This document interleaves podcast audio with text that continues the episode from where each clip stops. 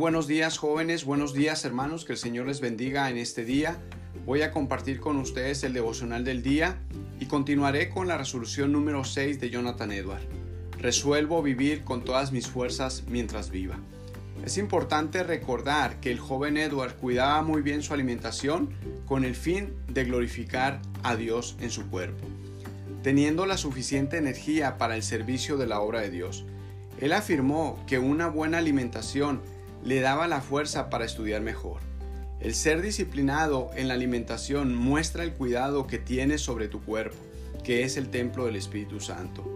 Un joven que no le interesa lo que come, no tiene control sobre la comida, refleja la falta de dominio propio que tiene sobre su cuerpo.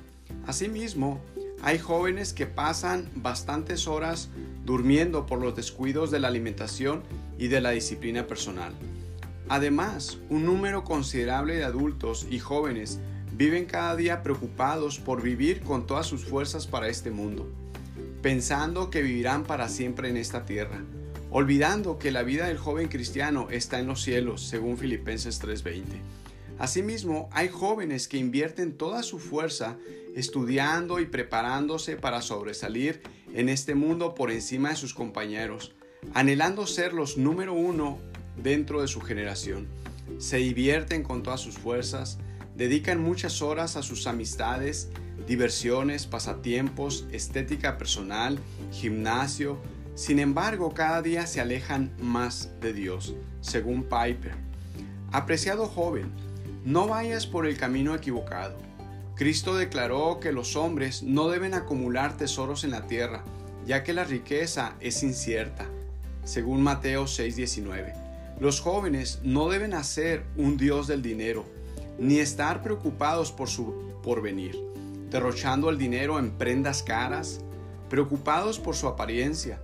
Por el contrario, deberían contribuir a la obra misionera, a las necesidades económicas de su iglesia. El joven de hoy quiere ser visto, quiere ser admirado, halagado. Sin embargo, joven, te recuerdo que un día morirás los ojos que te ven no te verán más. Las mentes que te recuerdan no te recordarán más. Si vives, en e, si vives de esta manera, quedarás en el olvido. Nadie más hablará de ti cuando mueras. Por el contrario, si tu tesoro está en el cielo, tendrás tu galardón y habrá buena memoria de ti en la tierra. Según Mateo 6:20 y Eclesiastés 9:10. Por otro lado, el todo del joven está en Cristo.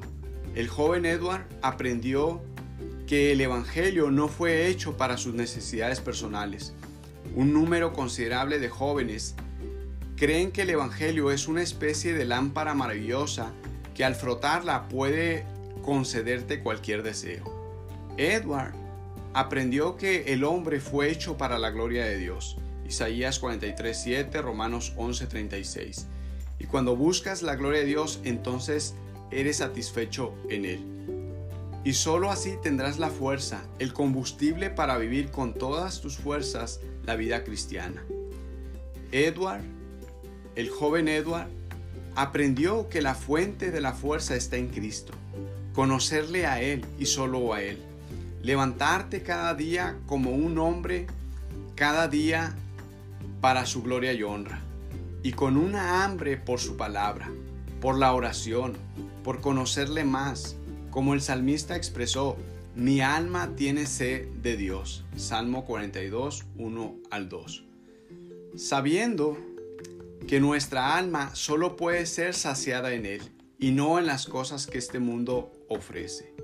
Querido joven, te invito para que oremos y que le pidamos al Señor que Él nos dé las fuerzas para vivir cada día para su gloria. Y te animo a que sigas adelante leyendo la palabra de Dios, orando, rogándole al Señor que Él sea el combustible de tu vida.